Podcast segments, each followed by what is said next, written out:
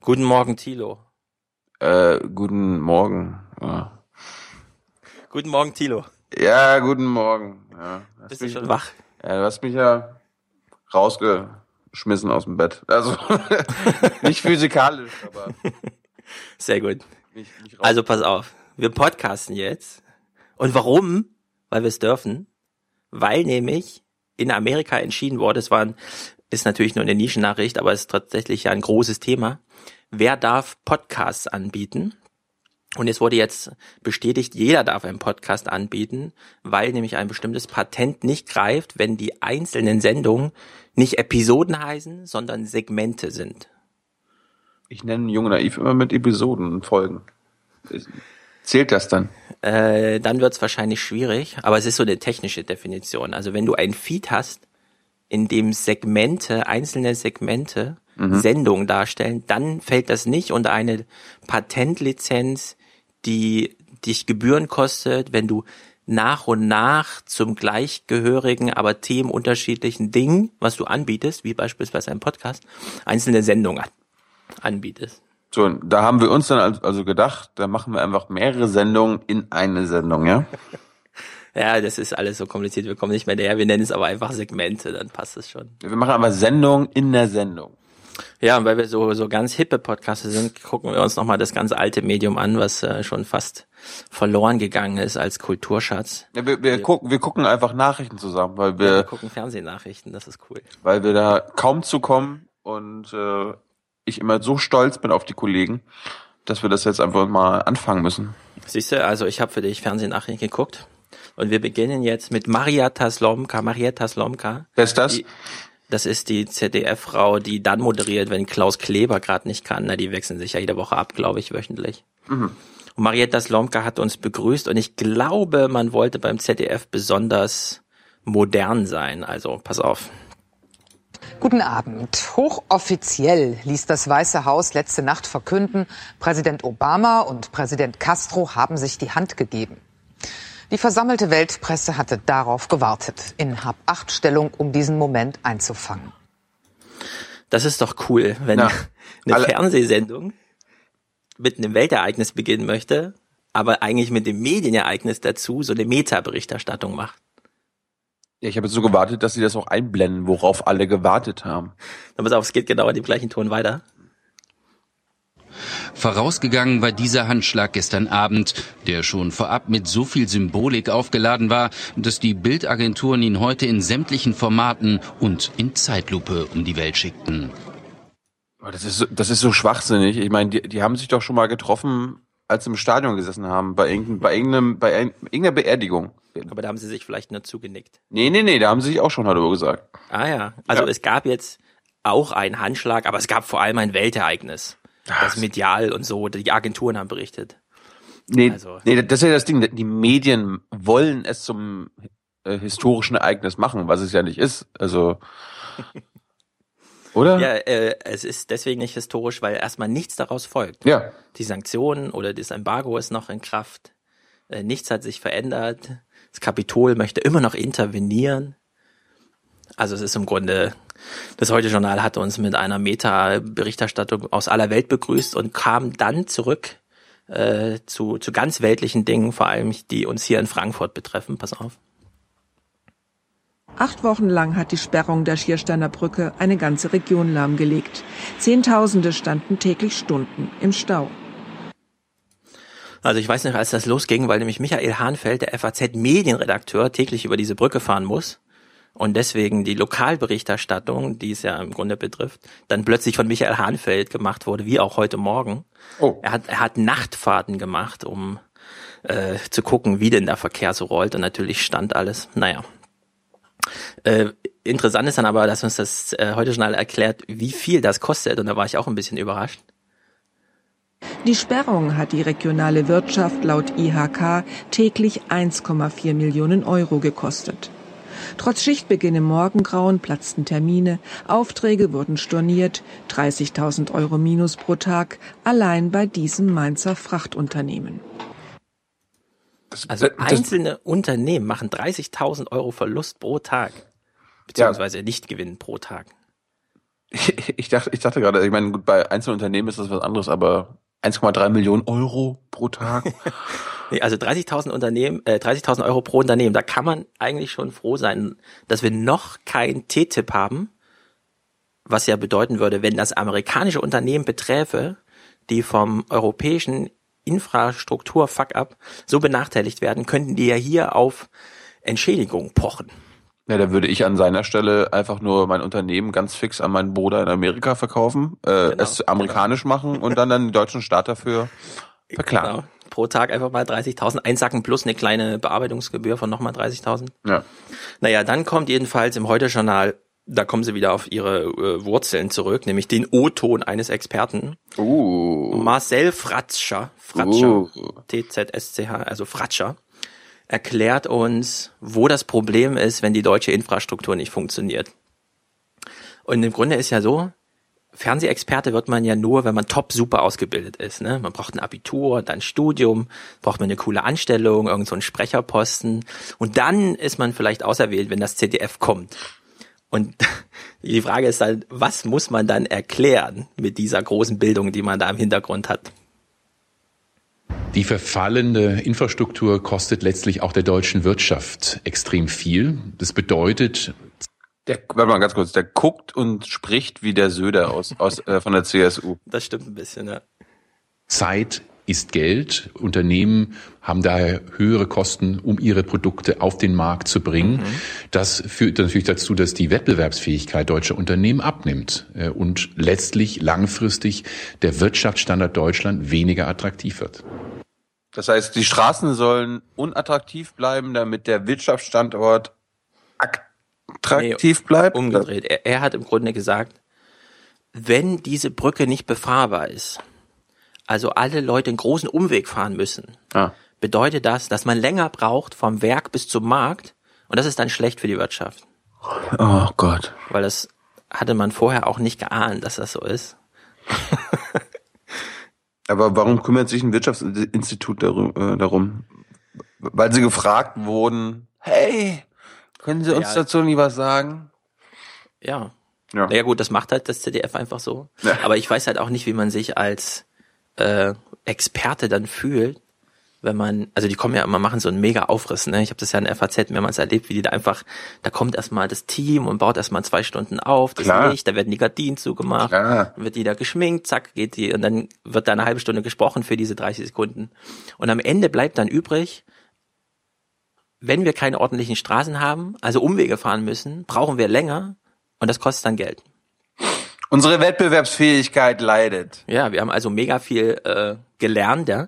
Und dann hat das CDF aber eine ganz kleine, eine ganz, also eigentlich eine Nebensächlichkeit, so hört sich ein bisschen an, da noch mit reingepackt am Ende des Berichts. Damit das zwischen Mainz und Wiesbaden nicht passiert, wird dort zur Stunde teure Technik installiert. Sensoren in der Fahrbahn ermitteln das Gewicht, Laserscanner messen Breite und Höhe der Fahrzeuge. Also, Aha. Es wird jetzt nicht nur dein Kennzeichen erfasst, sondern du wirst einmal komplett vermessen, wenn du über deutsche Autobahnen fährst. Wie schwer ist dein Auto? Welche Ausmaße hat's? Was hängt eventuell auf dem Dach noch drauf?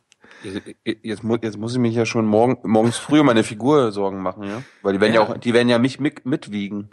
Ja, also das ist einfach, und das ZDF macht das so, ja, so, und zwar nochmal in zehn Sekunden kurz nachgeschoben. Das ist Service, bei ZDF ist das Service. Ja. Also, naja. Die nächste Meldung geht dann wieder in die große weite Welt. Front National, diese französische Partei, die auch immer ein bisschen droht, den nächsten Präsidenten eventuell zu stellen in den nächsten zehn Jahren. Ja. Immer, immer. Das ist ja, also wenn wir an Front National denken, ist das ja schon eine der Top-Parteien aus diesem rechten Rand, den wir in Europa jetzt aufgebaut haben durch äh, Inkompetenz im Umgang mit der Schuldenkrise. Ich glaube, ich glaube, ich glaube, es gibt keine rechte Partei in Europa, die mehr Stimmen vereinigt. Ja. Also aber nur durch die Frankreichs Größe und so weiter, glaube ich ja. schon, ja, kann man schon sagen, ja. Sie haben jetzt bei diesen Kleinwahlen nicht das geholt, was, was viele erwartet haben, aber es ist einfach, es ist absolut erschreckend so, ja. So jetzt ist der Front National Thema im Heute-Journal, aber anstatt sich nochmal drum zu kümmern, wie der Front National Bürger behandelt, sucht man sich ein anderes Thema raus. Mhm. Monsieur und Madame Le Pen sind offenkundig beim Sie und Streit. damit am Ende ihrer Beziehung angekommen. Man spricht nur noch über Dritte miteinander und dann auch nur noch in der dritten Person.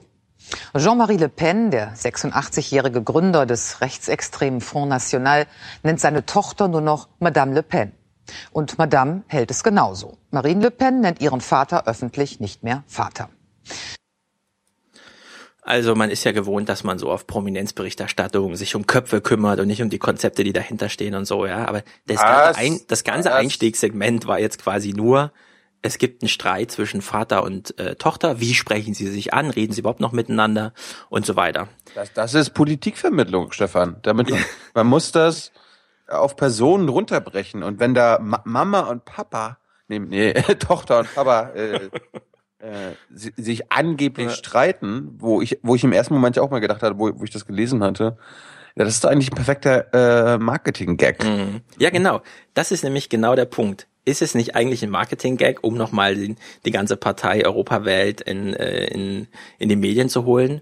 Darauf antwortet dann sogar Hendrik Utterwede, heißt er in dem Fall, ein politikwissenschaftlicher Professor wahrscheinlich, den das ZDF da fragt. Und der sagt dann dieses, Schon wieder ein Experte. Noch ein Ein Experte. Stück weit ist es natürlich auch Inszenierung. Marine Le Pen äh, weist jetzt sehr öffentlichkeitswirksam und dramatisch ihren Vater in die Schranken und äh, ja, verleiht scheinbar ihrem Kurs der Modernisierung, der scheinbar etwas Mäßigung der Partei äh, äh, Gewicht und, und Legitimität. Das ist ja geil. Er, er sagt in die ZDF-Kamera, hey Leute, das ist ein PR-Gag oder Genau. das, das kann PR sein. Und was macht das ZDF? Ja, wir, Ja, wir, auf, wir, er ignorieren ja- voll, wir ignorieren voll und ganz, was er sagt. Äh, genau. Er macht es ja sogar noch konkreter. Er sagt, liebe Medien und liebe Bürger, passt auf.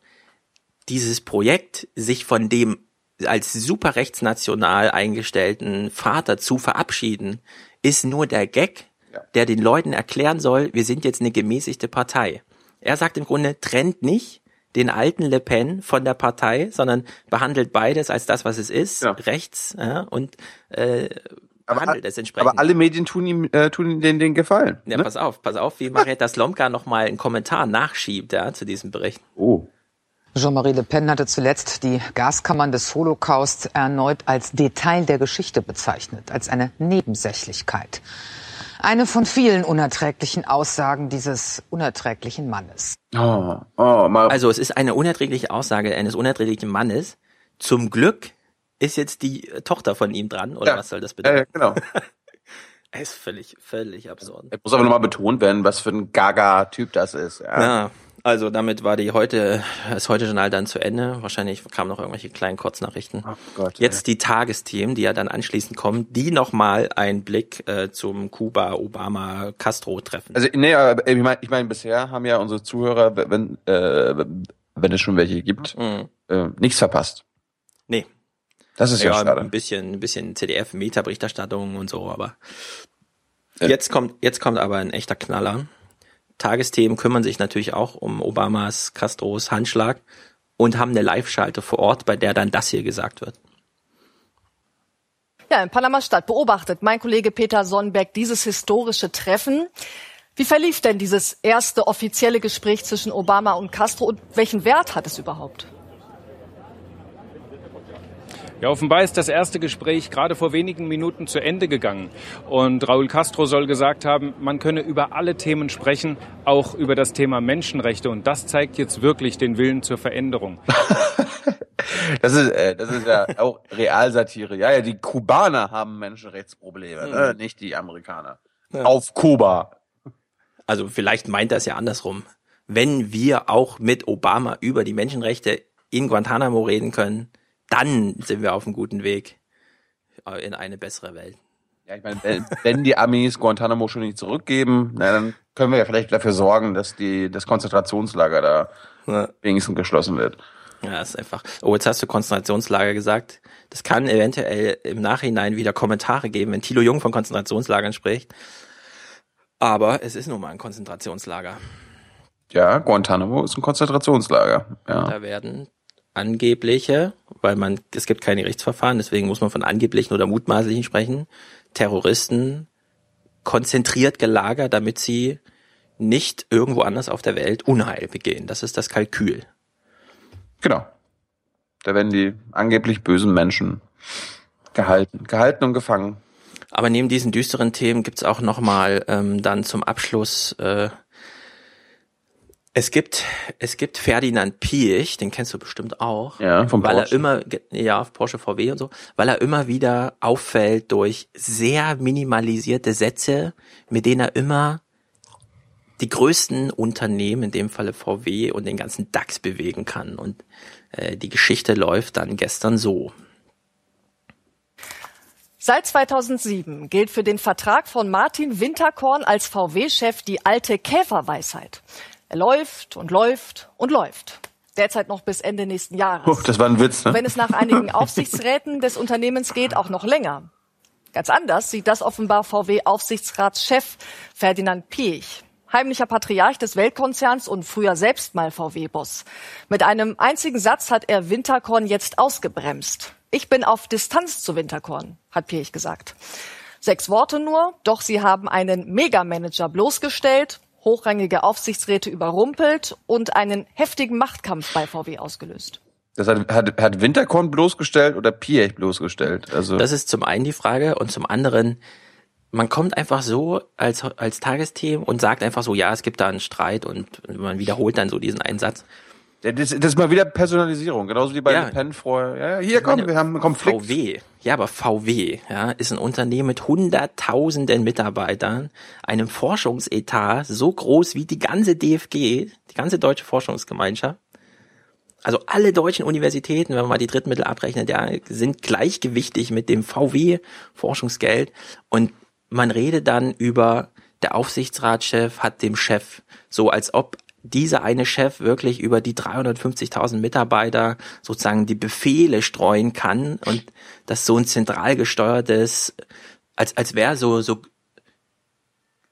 Gottesgnadentum, ja, irgendwie wieder hochgekommen in der Wirtschaftswelt. Aber so ist es doch, Stefan. Du, du, bist, und du bist ja, du bist aber jetzt schon als Journalist so weit aus der Realität entfernt, dass du völlig vergessen hast, dass Martin Winterkorn wirklich der jeder VW-Mitarbeiter, ja. ja, jeder VW-Mitarbeiterin sagt, wann sie Ja. äh, Pause machen kann.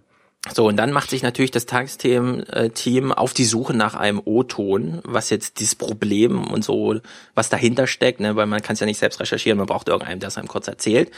Und da meldet sich dann gleich äh, Ferdinand Dutenhöfer mit einer schönen, äh, mit einem schönen Zitat. Wir brauchen eine Expertin. VW-Patriarch Piech demontiert seinen Konzernchef öffentlich. Zitat, ich bin auf Distanz zu. Winterkorn und ich strebe an, dass an die Spitze des Aufsichtsrats und des Vorstands die Richtigen kommen.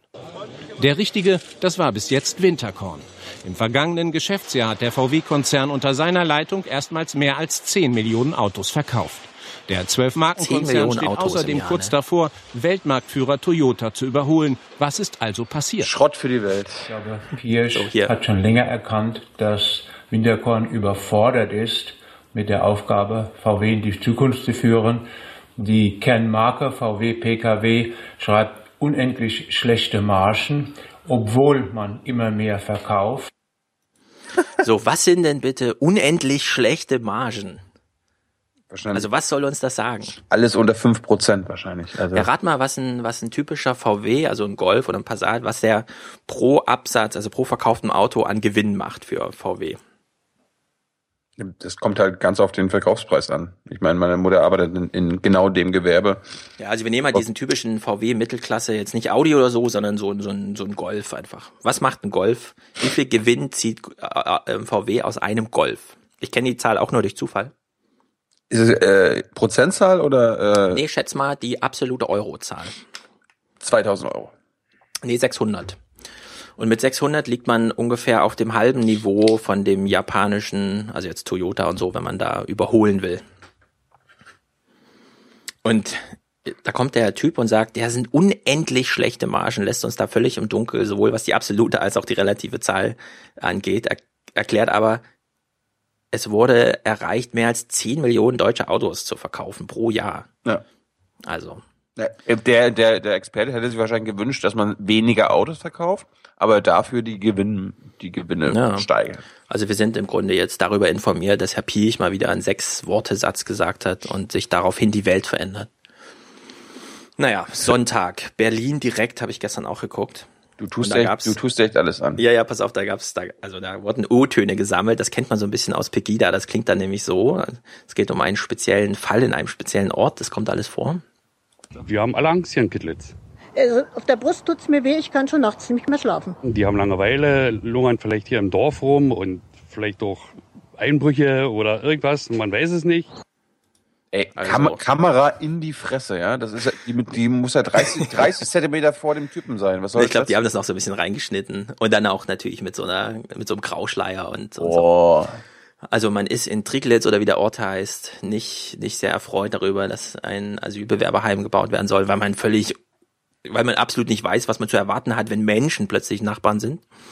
Naja, daraufhin äh, kam dann noch ein anderer O-Ton-Einspieler, wo ich dachte, ah ja, dafür war es dann nochmal ganz gut, nämlich der politische Aschermittwoch von der CSU, der ja auch nicht lange her ist. Das klang dann so. Das Asylrecht ist nicht gemacht für Sozialtouristen, die einen Freifahrtschein ins All-Inklusiv-Sozialparadies buchen wollen. Wir sind ein christliches Land, wo unsere bayerische Hausordnung gilt und nicht die Scharia. So, das waren jetzt irgendwie zehn Sekunden oder so. Ich habe das ja damals, diesen politischen Aschermittwoch, geguckt und da ging das ja wirklich fünf Stunden lang so. Boah. Also da war ja Andreas Scheuer nicht der Einzige, sondern das war ja wirklich bis Seehofer.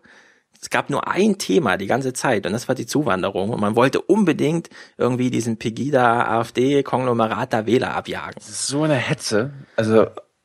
Aber da man gestern dann, also Thomas Walder hat moderiert.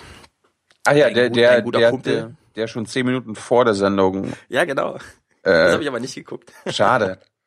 Stimmt, das hätte man auch gucken Aber nur, aber nur für Hörer, Thomas Walder hat angekündigt, äh, ja. oder die, die Berlin Direkt Redaktion hat angekündigt, schon zu mhm. zeigen, was zehn Minuten vor einer Sendung passiert bei ja. Berlin Direkt, weil das ist ja eigentlich das Spannende wahrscheinlich. Ja. Und da Thomas Walder ja nur mit Ministern spricht und sich nicht mit dem niederen Volk umgibt, hat er gestern auch wieder Thomas de Maizière da gehabt, der sagte dann, also der hat ein vernünftiges Interview gegeben, wie er so häufig jetzt, und hat dann dies hier gesagt.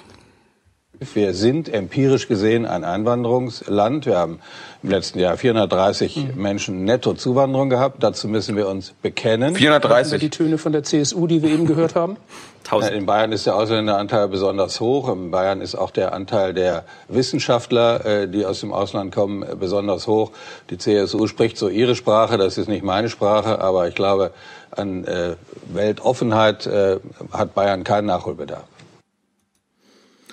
Und äh, ich also, habe hier abgeschnitten. Also, also er sagt ja, er sagt ja praktisch, hey, man, die Bayern sollen sich mal nicht aufregen, die bekommen doch schon die schlausten Zuwanderer von allen, ja? Das zum einen. Und eben, und da ist Thomas Walde gar nicht drauf eingestiegen, als er sagte, äh, die machen mal ihre Sprache und ich habe meine Sprache hier. Äh, also großer Konflikt zwischen CSU das wär, und CDU. Das wäre so, als ob Thomas Wolde auch dem Gast zuhört und nicht einfach nur seine hm. nächste Frage abwartet. Ja, eigentlich haben die ja einen Modus darauf achten, darauf zu achten, wo sind denn die Konflikte und dann da reinzuspringen, aber diese Chance hat er verpasst. Ja, aber diese Konflikte er, versuchen sie schon im Vornherein zu erahnen. Das meint, mhm. das meint er ja auch mal bei mir. Äh, er weiß ja in der Regel schon, was die vorher sagen. Und das genau das ist das Problem. Dann hört er auch nicht mehr zu. Mhm. Naja, dann hat man jedenfalls, Thomas Walter hat da nochmal ein Thema angeschnitten, was sehr wichtig ist, wo es nämlich auch darum geht, die Konflikte zu umgehen. Und äh, das ist dieses Nudging-Thema, also Leute mit Anreizen nicht nur zu bringen, tolle Sachen zu kaufen, sondern auch äh, politische Entscheidungen hinzunehmen, wie sie halt kommen. Mhm. Und äh, das ist natürlich alles total super cool aus Amerika. Und ich habe das nochmal reingenommen, weil dann die Frau Wirz ein schönes Statement dazu sagt. Eine mir, Idee aus Amerika, ja, genauer gesagt aus Harvard, der Elite-Uni in Boston. Nudging heißt die Methode frei übersetzt, anstupsen. Erfunden hat sie ein Juraprofessor, Cass Sunstein. What I think is extremely es hat mich geradezu begeistert, dass jetzt überall auf der Welt erkannt wird, wir haben Werkzeuge, mit denen wir Menschen auf sanfte Weise dazu bringen können, besser zu werden. Ganz freiwillig, ohne also Befehle oder Strafen. Uh, Geil. Also genau, genau das, das, das, das hatte ich auch, äh, hast in der BBK auch immer das Gefühl. Ja, wir mhm. wollen die Leute, wir wollen das einfach nur wissen, wie wir die Leute so beeinflussen können oder äh, ja. sie nicht zwingen können, aber einfach nur äh, dahin bringen können, das zu machen, was wir wollen. Ja. Na, Merkel ist ja berühmt dafür, ähm, sozusagen keine Mitteilung zu machen oder so, ne? Sondern es ist ja dieses ganz schöne Modell. Ich guck mir die Umfragewerte an und handel dann einfach danach. Und jetzt hat äh, man bei Berlin direkt natürlich noch Fragen an die Bundesregierung dazu und kommt dann nochmal auf sie zurück. Hörst du zu? Ja. Gut.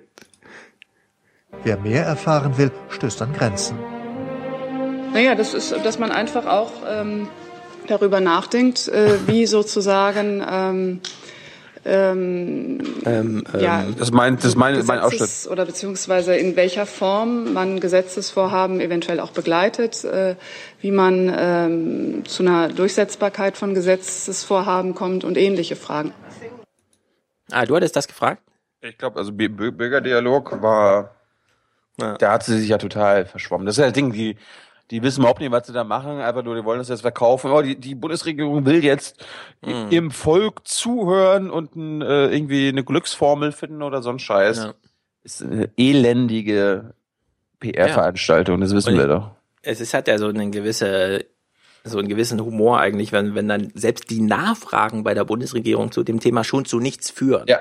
Ja, also wenn da schon sozusagen die Kommunikation abbricht, die reguläre, und, und äh, tja. Das, das, das meinte ich da ich so, Frau Wirz, also wollen Sie, wollen Sie eine Glücksformel finden oder was? Sie, ja, Stimmt, ich erinnere mich, ja, und genau. Sie, und Sie dann so, ja, Glück? Glück ist ja subjektiv. Wir wollen ja, wir wollen ja hier Lebensqualitätsfragen stellen. Ich mhm. so, ja, aber Lebensqualität ist genauso subjektiv.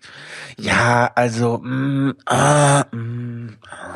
So, und dann hat Thomas Walde gestern noch einen schönen Rausschmeißer gehabt. Merkel vor irgendwann, was weiß ich wie vielen Jahren, auf dem Parteitag im Hintergrund sieht man noch Friedrich Merz und äh, hier unseren alten hessischen Ministerpräsidenten, wie heißt er nochmal? Koch. Koch zusammensitzen, sich langweilen, während Merkel ihre Rede hält. Die anderen mussten ihre Positionen räumen, eine nach der anderen, weil sie von der Geschichte überholt wurden, während sich unsere Visionen bewahrheitet haben. Christliche Demokraten ändern eben nicht alle halbe Jahre ihre Überzeugungen weil wir auf der Basis fester Grundwerte stehen. Genau. genau. Man, man, man, kann ja einfach vertrauen, schon seit mindestens zehn Jahren, seit dem Leipziger Parteitag. Ja, klar. Einfach, wozu Großreden machen. So, dann ist ja die, die, die Frage, die du ja auch schon, äh, oder, ja, die du ja auch letztens gestellt hast. Wenn jetzt 100 Jahre Gedenken zum Völkermord der Osmanen an den Armeniern ist. Und die Türkei so als historischer Nachfolger oder wie man es dann genau nennt, da betroffen ist und es solche Gedenkveranstaltungen gibt. Wen schickt die Bundesregierung? Und sie konnte sich ja noch nicht ganz festlegen. Der Papst allerdings, der natürlich auch die, der Meinung ist, dass man Kinder bei der Erziehung schlafen darf, äh, schlagen darf, der hat ja eine, eine Meinung dazu geäußert. Sie war mit Spannung erwartet worden, die Messe mit den armenischen Patriarchen. Franziskus feierte sie kurz vor dem 100. Jahrestag des Massakers an den Armeniern. Viele fragten sich, ob der Papst dieses Massaker als Genozid bezeichnen würde. Er tat es, indem er den Massenmord, wie viele Historiker auch, als Völkermord an einer christlichen Minderheit einordnete. Was ist denn, was ist, was, was ist denn, mhm. was ist denn das für, für, für ein Mediending? Ein Völkermord ist ein Völkermord. Wir wissen, dass es ein Völkermord ist. Und die deutschen Medien fragen noch, kann man das als Völkermord bezeichnen? Mhm. Wird er das als Völkermord bezeichnen? Und dann denkst du dir, ja. weil die Bundesregierung es nicht als Völkermord bezeichnen will, weil sie die Beziehung zu den Türkei äh, irgendwie nicht aufs Spiel setzen möchte, fragen die Medien, also da machen sie denn mit, ja, ob der Papst das wenigstens macht. Also mhm. wir, wir trauen uns das ja auch nicht. Wir berufen uns ja auf viele Historiker, nicht. Ja, naja, aber ich meine, da steckt zumindest die Erwartung drin von den Tagesthemen, die das als selbstverständlich ansehen, dass der Papst das eigentlich auch sagen sollte. Und er macht es ja dann auch. Das, was allgemein als der erste Genozid des 20. Jahrhunderts angesehen wird, hat euer armenisches Volk getroffen, die erste christliche Nation. Also es ist sozusagen sogar eine christliche Komponente dabei, die ja die aktuellen deutschen Regierungsparteien, zumindest die eine, auch nochmal aber äh, die, das war dann doch ganz interessant. Die Tagesthemen haben es dann gestern nochmal auch politisch eingeordnet. Vom 24. April 1915 an wurden armenische Christen von der damaligen osmanischen Regierung deportiert und getötet. Bis zu 1,5 Millionen Menschen starben insgesamt, sagen die Armenier. Die Türkei hält diese Zahl für übertrieben. Sie wehrt sich außerdem vehement gegen den Begriff Genozid.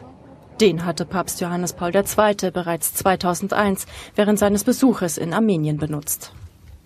Ein freundliches Nebeneinander von Franziskus und dem türkischen Präsidenten Erdogan, wie hier im November letzten Jahres, wird es wohl so schnell nicht mehr geben. Die Regierung bestellte den vatikanischen Botschafter in der Türkei ein und beorderte ihren eigenen Botschafter aus dem Vatikan zurück. Ja, also es gibt historische Verantwortung, bei der auch immer die Frage ist, wenn die deutsche Regierung so sehr zur eigenen im Holocaust steht, warum ist das nicht gleich äh, sozusagen deutsche Staatsräson insgesamt, sondern warum gibt's daneben ja. eine Außen- und Interessenspolitik, die dann einfach sagt, das eine ist das und das andere ist das. Also. Das wäre, das wäre eigentlich, also ich meine, sowas kannst du eigentlich in der BBK fragen, weil ist glaube ich nichts. Ja, aber ist, man irgendwie mal. Ist das so? Ja, ich meine, ist immer so eine Stimmungssache, wie, wie die da so, ob sie, ob sie gerade alle gelacht haben bei einer Frage vorher und dann nicht bereit wären, sich auf sowas einzulassen. Aber im Grunde ist das diese Frage, wer nimmt für Deutschland an diesem Gedenken teil, wobei ich finde, Deutschland hat bei jeder Art dieses, dieser Form von Gedenken in Europa einfach die Pflicht, da jemanden äh, aus der Regierung dabei zu haben. Hm. Aber nach elf Minuten hörten die Tagesthemen dann gestern auch auf, um nochmal elf Minuten Sport zu machen. Ja, endlich, jetzt, jetzt kommen mal die wirklichen Nachrichten. Genau, deswegen jetzt, also die wirklichen Nachrichten kamen nicht dann im Heute-Journal. Äh, Hillary ist jetzt, Hillary ist jetzt am Start und es war tatsächlich eine ganz interessante Zusammenfassung, die sie da gemacht haben. Die ging so los. Es äh, ist wichtig, wer Präsident ist. Der amerikanische Präsident hat äh, große Möglichkeiten, seinem Land zu helfen und auch den Menschen der Welt. So ist das nämlich. Man fragt, weil man ja sich erinnert, wir hatten doch vor einem Jahr schon mal ein Interview mit Hillary, können wir da nicht einen tollen Ausschnitt nehmen? Und der Ausschnitt ist dann, Frau Clinton, warum wollen Sie Präsidentin werden? Naja, weil ich als Präsidentin Amerika und der Weltgesellschaft helfen kann. Toll. und sie äh, haben dann auch einen kleinen Ausblick gemacht auf die, auf die, auf, auf das, was im Wahlkampf jetzt zu erwarten ist. Nämlich äh, nicht irgendwie Guantanamo-Schließung oder so, sondern keine harten Themen, sondern es geht mit Humor weiter. Klar, Frau sein. Bei mir dreht sich alles um einen Neuanfang, neue Frisur, neuen E-Mail-Account a new email account. Ho, ho, ho, ho, ho. Das wird, das wird so eine Katastrophe. Es geht zumindest schon lustig los. Aber, der, aber die deutschen Medien, die sind ja echt, die sind ja immer noch schlimmer als die amerikanischen. Das ist mir, ich habe ja den letzten Wahlkampf intensiv verfolgt. Die Deutschen sind ja noch unkritischer mit allen Kandidaten. Weil die, das ist einfach nur so, oh, die haben, die haben so, so einen Prozess und ja, und da ist jetzt die, Hillary, mhm. die Hillary die Favoritin und da müssen wir halt aufpassen, was wir da, also die wird ja, ja die wird ja wahrscheinlich gewinnen, also. Ne, vor allem, man begleitet halt ja gar nicht, was in Amerika wirklich vor sich geht, sondern, ah, die Deutschen, die kennen nur Hillary. Also warten wir mal ewig lange, bis Hillary antritt, berichten schon vorher drüber ja. und wenn sie dann antritt, machen wir das zum Top-Thema. Ja, so, es, ja, es dass geht, es da noch 20 andere Leute gibt und so. Rand Paul hat man hier noch nie gehört. Ja, es geht ja, es geht ja auch nicht um Politik, es geht einfach nur um das Horse Race. Ja, ja. hier, also übrigens einfach nur für Sie, äh, in zwei Jahren haben wir vielleicht eine Präsidentin. Mhm. Aber um, um, um das ZDF nochmal in Schutz zu nehmen, also die haben gestern noch eine O-Ton-Verbindung zu Ulf Röller nach Amerika gehabt, der dann nochmal eigentlich schön zusammenfasst, worum es im Wahlkampf wirklich geht. Das geht jetzt eine Minute, aber es ist wirklich gut weil Hillary weiß um die großen Namen, versucht sie diesen Clinton-Namen auch nicht zu groß in diesem Wahlkampf auszuschlachten. Sie redet nicht in diesem Video, was wir gesehen haben, eigentlich über ihre großen Erfolge. Keiner ist für dieses Amt so vorbereitet. Welche großen Erfolge? gehabt. Sie kann zu den wichtigsten politischen Themen naja, Grundsatzreden halten. Darüber will sie nicht sprechen, über das Offensichtliche ihrer Kandidatur, sondern sie will sich zeigen als eine, die mit den einfachen Leuten weiß umzugehen. Sie will sich also klein machen damit sie angenommen wird und wahrgenommen wird. Und was noch spannend an dem Video ist, ist, dass eine Person in diesem Video nicht auftaucht und das ist ihr Mann Bill Clinton, der Oh große Schatten, der ja durchaus auch manchmal etwas, sag ich mal, Verrücktes in die Präsidentschaft reingebracht hat. Das alles will Hillary nicht haben. Insofern klammert sie ihren Mann in dieser Kampagne doch sehr stark aus. Und damit schließt sich auch der Kreis wieder zu Jeb Bush, zu dem möglichen Kandidaten der Republikaner. Denn wenn man seinen Wahlkampf beobachtet, sieht es so aus, als hätte er mit George Bush, seinem Bruder, überhaupt nichts zu tun. Das ist, also. das ist aber, aber ganz kurz, aber das, es wird das Unkalkulierbare von Bill Clinton wird als verrückt sein Mhm. erstmal deklariert. Und welche großen Erfolge von Hillary Clinton? Posten sind keine Erfolge. Ja, das stimmt schon. Aber was ich interessant finde jetzt an diesem Clip, ich glaube, der greift wirklich vieles voraus und unter dieser Maßgabe sollte man den ganzen Wahlkampf bis zur Wahl dann in anderthalb Jahren mal beobachten. Die beiden, also vor allem wenn man jetzt Jeb Bush und, und Clinton nimmt, die machen vor allem Wahlkampf gegen sich selbst. Ja, obwohl die diese Dynastie da mitbringen und so, machen die Wahlkampf gegen sich selbst. Ja, die müssen immer seine, ihre eigene Vergangenheit verteidigen. Die müssen immer über sich in der Genau. Vergangenheit reden. Ach, dieser Clinton, mit dem habe ich da gar nichts zu tun. Was? George Bush soll mein Bruder sein? Seid ihr alle verrückt und so? Ich mach doch hier einen Neustart. Ja, da, darüber müssen wir nicht reden. Ja. Also, ja, aber es wird interessant, diesen Wahlkampf zumindest mal unter dieser Maxime dann zu beobachten. Also, ich- wir kriegen ja in Europa sowieso nur die beiden geliefert dann wahrscheinlich. So, letztes Thema. Heute, äh, heute Journal hat dann gestern nochmal äh, auch auf Pirch und VW zurückgeblickt und das sogar nochmal eingeordnet in die Situation, in der dieser Satz gefallen ist oder in den ihn Pirch äh, habe sehen wollen. In Hannover hat die weltgrößte Industriemesse begonnen. Gastland in diesem Jahr ist Indien. Bundeskanzlerin Merkel und der indische Premierminister Modi eröffneten die Messe. Etwa 6500 Aussteller aus rund 70 Ländern zeigen ihre neuesten Produkte. Im Fokus steht die Fabrik der Zukunft, bei der Maschinen zunehmend miteinander vernetzt sind. Also er sagte jetzt innerhalb von 20 Sekunden und das Wichtige sogar auf einen Satz begrenzt, bei der weltgrößten Industriemesse, die hier in, also nicht nur in Europa, sondern in Deutschland stattfindet, geht es darum, wie die Arbeitswelt in den Fabriken ohne Menschen aussieht. so. Ja, das ist ihnen ein Satz wert. Ja, da, Und danach- achten auch gar nicht drauf, was sie da sagen.